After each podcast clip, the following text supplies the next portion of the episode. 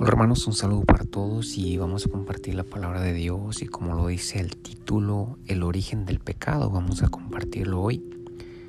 Realmente hay muchas personas que desconocen el pecado o que son fieles a su religión y no a Dios, que son muchas cosas muy diferentes, las cuales debemos tratar de corregir porque estamos realmente cometiendo pecado y sin darnos cuenta. Ah, como ya todos conocemos y sabemos, en el cristianismo pasan muchas cosas por las cuales a muchos nos critican como hipócritas, como falsos, como que no conocemos, como que cómo vamos a ser cristianos, que todos los cristianos hacen esto y hacen lo otro. Y son cosas realmente tristes porque en las religiones hay muchos cristianos, incluso yo llegué a conocer grandes líderes, pastores que hacen cosas indebidas. Y la verdad es algo triste porque pues se dejan llevar por el deseo carnal, se dejan llevar por cosas que no deben dejarse llevar, que es el deseo, se dejan dominar por el enemigo. ¿Por qué digo esto? Porque el enemigo siempre va a estar presente para destruir nuestra vida, para acabarnos, para destruir nuestra fe, para que nos decepcionemos, se decepcionen de nosotros y nos nos critique la gente está amando poder y terminemos que alejándonos de Dios.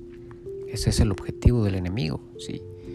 Entonces es como debemos pensar antes de cometer una cosa en contra de la religión, en contra del cristianismo, porque nosotros mismos, por nuestra debilidad, somos los que estamos acabando con todo esto. Una de las cosas es que Apocalipsis muestra claramente que en los últimos días, como una profecía, se verán cosas más feas, peores, porque Satanás está temeroso, el diablo está temeroso porque sabe que el día está cerca, su día está cerca de donde será destruido. Entonces su objetivo es llevar a muchas personas a la destrucción. Hoy entre esto quiero contar un testimonio. Ah, es algo triste para mí, la verdad. En realidad muchas personas me han juzgado como falso, como hipócrita, pero realmente yo sé lo que soy, por eso no me siento mal, ni tampoco puedo decir yo no me siento digno de clamar a Dios, ni de pedirle a Dios cosas, ni orar mm, por personas, porque yo sé lo que soy y Dios sabe lo que soy. Sí, como a muchas personas a mí me llaman hipócrita, falso, me lo han dicho hasta en mi cara y es algo triste, ¿no? No me queda otra mí más de que agachar la cabeza y orar por esas personas. Y me siento digno de hacerlo porque yo sé lo que soy. Dios me conoce y eso debe ser lo más importante. ¿sí? ¿Qué es pecado? ¿Qué es pecado para muchas personas? Muchas personas que no conocen piensan que pecar es únicamente matar, violar, asesinar, robar. No, pecar es juzgar. Muchas formas de pecar, hasta criticando ya estás pecando. ¿sí? Pero veamos qué dice la palabra de Dios. En primera de Juan 3:4 nos podemos dar cuenta de que ahí nos muestra qué es pecar. Y dice, todo aquel que comete pecado infringe también la ley, pues el pecado es infracción de la ley. Sí, como podemos darnos cuenta, estamos quebrantando la ley. ¿Por qué? Porque imaginemos la ley terrenal que no existiera en este mundo. ¿Qué sería de nosotros si no existiera una ley terrenal? Sería una vida destruida, una vida de destrucción para todos, porque ni siquiera los policías existirían si no existiera una ley terrenal. Entonces debemos pensar en todo esto. Imagínense la ley de Dios. La estamos quebrantando, haciendo todo eso cometiendo injusticias en contra de la voluntad de Dios, estamos pecando. Todo está quedando en el libro de la vida escrito. Entonces dice primera de Juan 3:8. El que practica el pecado es del diablo, porque el diablo peca desde el principio para estos apareció el Hijo de Dios para deshacer las obras del diablo. Si entendemos ese versículo es muy bonito y trae una gran reflexión, porque es verdad, el que practica el pecado es del diablo, no pertenece a Dios, no es como muchos dicen, no, es que yo voy a la iglesia y es que yo sano y es que yo oro por personas y a eso viene el testimonio que yo voy a, a contar. Que yo voy a contar ahora ese testimonio sobre una persona que yo amé muchísimo. Yo la amé como ninguna había amado a nadie.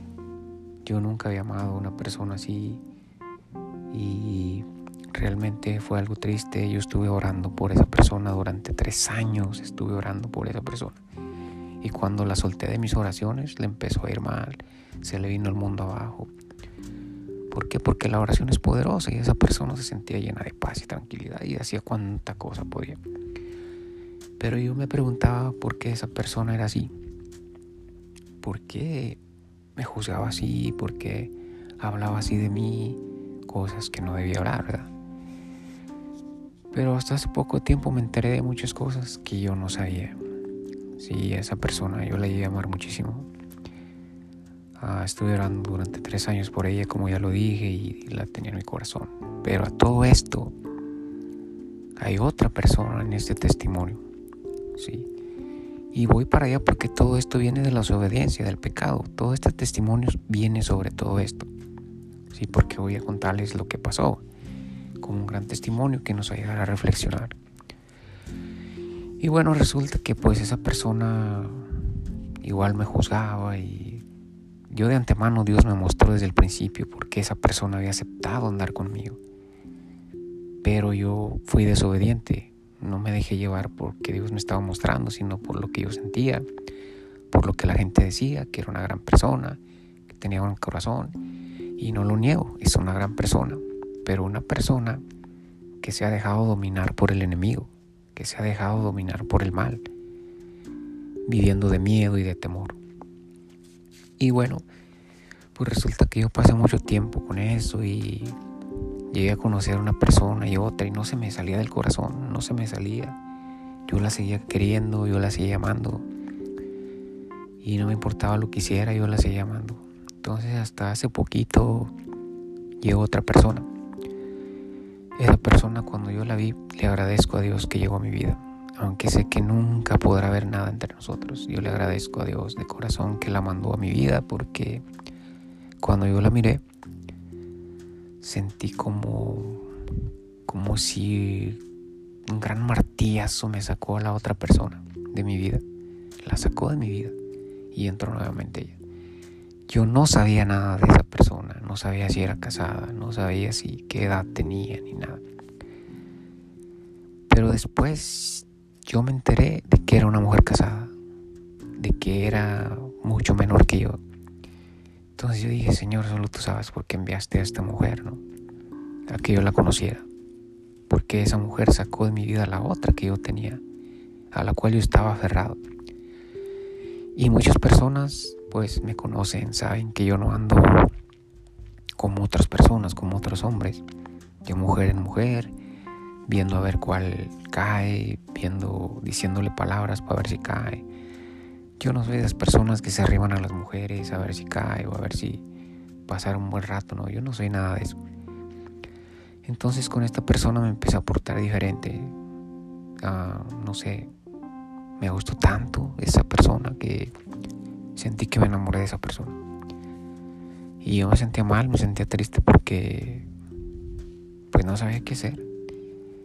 Y hasta la fecha aprecio mucho esa persona como una gran amiga, como una persona especial porque gracias a que llegó a mi vida, aunque sé, como ya lo dije, que nunca podrá haber nada entre nosotros, gracias a que apareció en mi vida, yo me, me saqué de esa persona que tenía en el corazón, de la cual yo estaba agarrado. Y bueno, pues entonces como pasan las cosas, yo me preguntaba, ¿por qué esa persona se comporta así? ¿Por qué se alejó de Dios? Y bueno, por personas, yo me enteré que esa persona comenzó a cambiar. Pero algo importante, hermanos, les voy a decir, cuando nosotros nos bautizamos, así nos alejemos de Dios, nos entregamos a Dios y pertenecemos a Dios. Le entregamos nuestra alma, nuestra vida, nuestro corazón a Dios. Que nos alejemos, que nos vayamos, que nos salgamos, es como salirse del redil y es cuando Jesús comienza a buscarte, a ver cómo traerte nuevamente para atrás. Y utiliza personas para hacerlo. ¿sí? Entonces yo me enteré de, yo me preguntaba por qué si se bautizó, cómo, cómo es que comenzó a cambiar, cómo es que comenzó a cambiar su vida, comenzó a poner tatuajes, comenzó a, hacer todas las cosas del mundo y yo me decía, ¿por qué? Hasta hace poco que me enteré de que la misma persona que la estaba llevando a la iglesia, que los indujo, que los llevaba a la iglesia, que llevaba a sus hijos, les brindaba todo su tiempo, esa misma persona le pidió tener sexo o relaciones a esa mujer. Entonces ahí está el error por el cual ella se alejó, se decepcionó y ya no fue más a la iglesia y decidió seguir en las cosas del mundo. Pero algo importante, como ya lo dije, aunque se haya ido al mundo, aunque haya decidido tomar el mundo, ella le pertenece a Dios porque con Dios no se juega. Vamos a decirlo así como cuando los satanistas le entregan su alma al diablo. El diablo ya no lo suelta hasta que hasta que ellos deciden entregar su vida a Cristo y nacer nuevamente en la muerte de Cristo, ahí nuevamente nacen. Entonces, es lo mismo pero con más poder, porque nosotros nos entregamos a Cristo, le entregamos nuestra alma, nuestra vida, nuestro corazón y nacimos nuevamente. Si ella se decepcionó por eso, porque por sí sentía decepción de mí, ¿por qué? No lo sé, solo ella lo sabe. Porque nunca que yo sepa mostré algo que no, o a lo mejor le dijeron cosas de mí, o no sé, solo Dios sabe, pero no le guardo rencor, no le guardo rencor, la aprecio mucho. Y entonces me di cuenta que que esa persona le había pedido después de llevarlos a la iglesia, acercarlos al, bautismo, le pidió tener relaciones. Y yo me decepcioné muy feo de esa persona porque esa persona es un hombre que, wow, sana personas con mucha fe, ha sanado personas de cáncer y de muchas cosas, ha sanado personas. Pero ¿qué pasa? El enemigo lo dominó fácilmente. El deseo carnal lo, dejó, lo llevó al pecado y estoy seguro que no es la única persona con lo que lo ha hecho. Si lo hizo esa, ves, lo ha estado haciendo con varias personas. Pero ¿qué pasa con todo eso? Esas mismas personas están condenando sin darse cuenta. Sí, claro que Dios nos va a perdonar. Dios nos va a perdonar siempre. Pero eso no quiere decir que vamos a llegar a encontrar la salvación como lo dice la, la palabra de Dios. Hay muchas cosas que nos muestran que nos muestra la palabra de Dios. ¿sí? Y una de esas está en Mateo 7, 21. Nunca os conocí. Cuando Jesucristo dijo, no todo el que me diga Señor, Señor, entrará al reino de los cielos, sino todo aquel que hizo la voluntad de mi Padre. ¿Cuál es la voluntad del Padre? Cargar con nuestra cruz cada día, evitarnos a luchar contra los deseos que el enemigo nos siembra, para alejarnos de la iglesia, para alejarnos de Dios. Entonces ahí es donde comienza a fluir el pecado, la desobediencia, porque nos dejamos llevar. Si sentimos deseo por algo, mejor decir a orar, ponernos a orar, pedirle a Dios que nos quite ese deseo, porque sabemos que nos llevará a la perdición. Y yo he conocido personas que, bueno, yo la verdad, yo no me siento digno de, por decir, yo cometo algo y no me siento digno de, de subirme a un púlpito o de orar por una persona si yo cometí algo en contra de Dios porque me siento que le fallé, que no soy digno de hacerlo. Sin embargo, soy digno porque Cristo murió por mí. Pero no entiendo a esas personas cómo tienen valor para acercarse aún después de haberle fallado y creo que tienen que hacer mucho para que Dios les perdone, ¿no? porque aún conociendo pecaron, aún conociendo las cosas, decidieron seguir el mal camino. Entonces, ¿qué pasa con esas personas? Ahí es donde dice el Señor Jesús, no todo el que me dice Señor, Señor, entrará al reino de los cielos, sino el que hizo la voluntad de mi Padre. Sí. Y muchos dicen, no, que yo soy, que no, y empiezan a criticar religiones, a condenar religiones, a condenar personas, y bueno, Dios mío, hay cosas muy tristes que pasan en las religiones, ¿verdad? Y yo lo puedo decir ante la presencia de Dios, ante la cara de Dios, yo no me considero como uno de ellos, aunque me juzgan muchas personas de esa manera, en el fondo no me conocen. Porque si me conocieran realmente sabrían quién soy yo.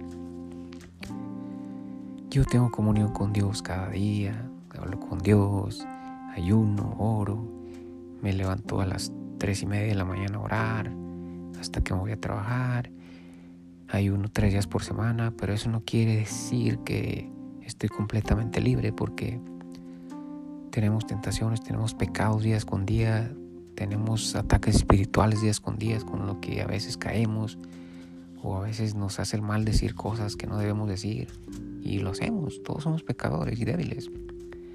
Pero debemos reconocer nuestro pecado ante Dios y volver a levantarnos y seguir adelante. Sí. Yo conté todo este testimonio porque es triste cómo pierden la fe las personas. ¿sí? Yo me decepcioné muy feo de esa persona. Me decepcioné porque él sabía que yo amaba a esa persona. Él incluso hasta me llegó a ayudar a buscar consejos para los dos como pareja. Porque yo traté de buscar por ella, porque yo sabía que ella estaba pasando por momentos difíciles. Aunque realmente yo sabía lo que ella había hecho, pero siempre lo entendí. Siempre lo entendí porque bueno, es una madre soltera, ¿no?